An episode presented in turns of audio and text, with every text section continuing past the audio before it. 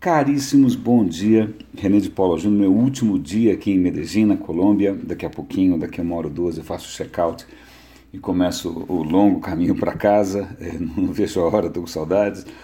E, bom, em suma, eu, eu, acho que eu comentei com vocês, eu, eu, eu vim aqui para Medellín para a etapa final de um processo de uma consultoria voltada para cidades. Né? Isso me encantou porque eu estava fiquei seduzido com a ideia de resolver problemas de uma cidade. Né? Eu, eu adoro cidades, acho que foi a maior invenção. Se não fossem as cidades, eu nem sei onde que a gente estava.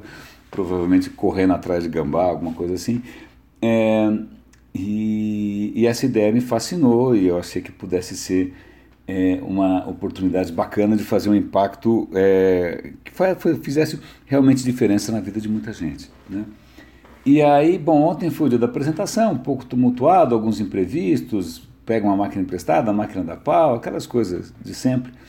Mas, bom, e agora o julgamento vai ser provavelmente é, uma surpresa para qualquer um dos dois times, porque os dois times estavam muito, muito próximos, né? praticamente empatados. Então é capaz que a gente ganhe, capaz que não ganhe, mas de qualquer maneira está muito empatado. Mas é, o que eu estou querendo aqui é, é, compartilhar com vocês uma reflexão é, curiosa, porque eu, vou, eu, eu entrei nessa área do digital antes da área ser muito sexy, antes dela virar uma promessa de fortunas e fama. Né? Entrei numa época que era um pouco mais aventureira e um pouco mais ingênua. Em pouco tempo veio uma nova leva né, de figuras, assim, daquelas figuras ambiciosas, né, gananciosas, é, querendo apostar muito. Talvez com a, na época acho que o modelo de sucesso ali era o Bill Gates, né? Como você se tornar o cara mais rico do mundo usando tecnologia. E, e eu lembro que tinha aí um certo choque de cultura e por força dessa, dessa, desses investidores e dessas figuras, desses machos alfa, né, é, a gente teve a primeira bolha, simples assim. A primeira bolha foi um desastre completo, né? Então as coisas é, cresceram fora de proporção, é, parece que nunca mais ia acabar a, a farra e um belo dia acabou muito rapidamente e muita gente é, se ferrou, em português, claro. E eu não cheguei a, a, a ir para o buraco, para a lama, mas foram tempos difíceis.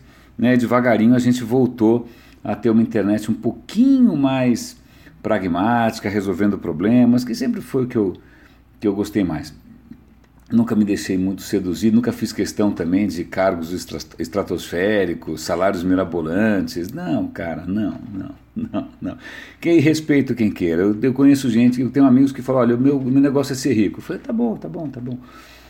É, e aí, o mundo é grande. Mas aí, o, o que eu estou querendo compartilhar com vocês nesse momento de divã aqui, de terapia, é simplesmente esse choque permanente entre é, a questão do, do negócio fácil, né, do, da, do dinheiro exponencial, e da questão de resolver problemas. É lógico que não, não são 100% incompatíveis, é lógico que o ideal é você ter uma solução que resolva algum problema, né, que seja realmente útil e que ao mesmo tempo seja um bom negócio, para todo mundo, de preferência.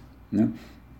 Mas acontece que é, é, ser um bom negócio é uma coisa, ainda mais que o sucesso se traduz de uma maneira muito mais tangível, é, brilha muito mais. Né? Metáforas à parte, brilha muito mais. É. E nesse caso, o que reluz é ouro.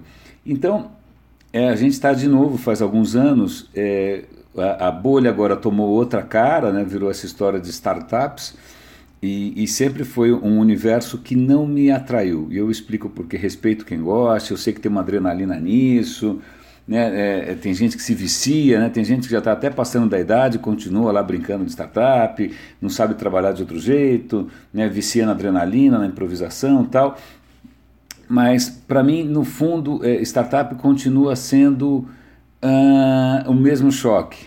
Né? É, algumas pessoas querendo realmente resolver algum tipo de problema de uma maneira original, né? Inclu includente, etc., inclusiva, e e também gente que está praticamente é, como apostador de cavalo. Né? Se você pega, imagina um jockey clube finíssimo, né, com bilionários, apostando lá nos cavalinhos para ver qual cavalinho que ganha. Ah, não ganhei dessa vez, vou apostar de novo na próxima. É isso e os cavalos são as startups.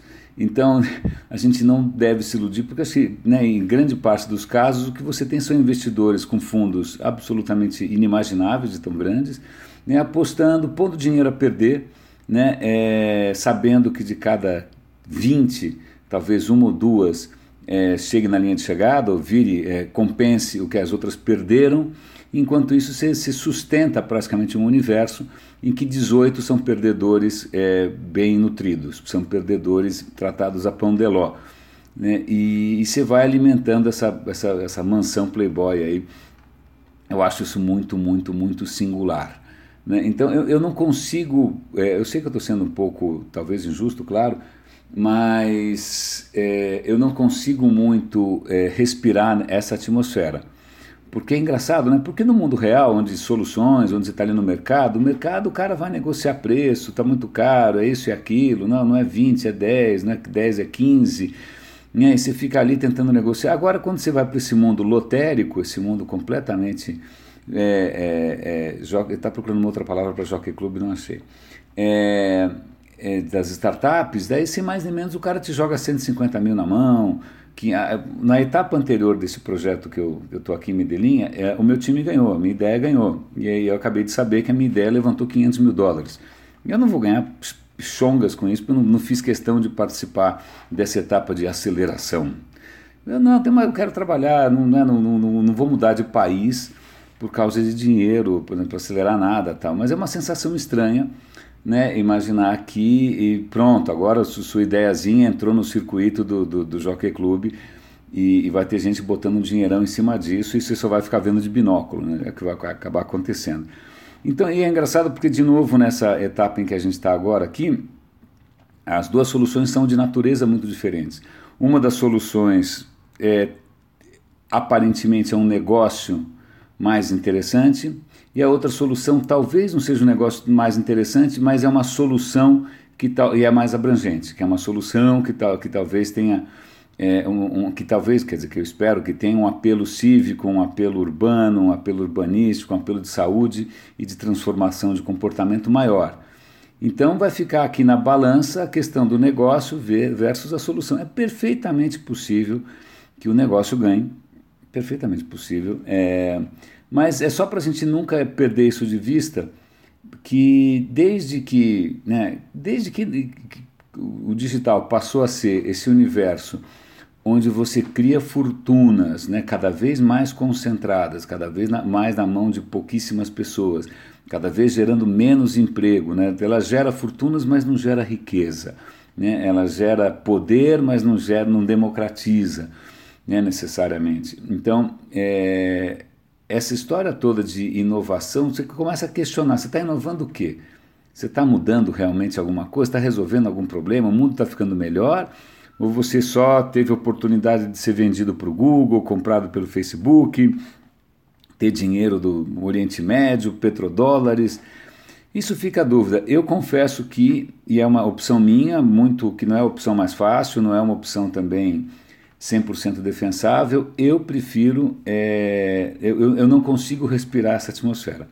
Eu ainda talvez tenha um pouco de, de, de ranço aí do, do meu tempo de, de engenheiro, eu, eu, não me formei, mas passei um bom tempo na engenharia, mas é, de ainda pensar em soluções, em pensar em fazer diferença, pensar em resolver problemas. Para mim, essa atmosfera é, reluzente e sedutora e de, dos prazeres rápidos não, não é muito a minha praia. Então vamos ver. Não sei, agora eu começo o longo caminho de volta para casa.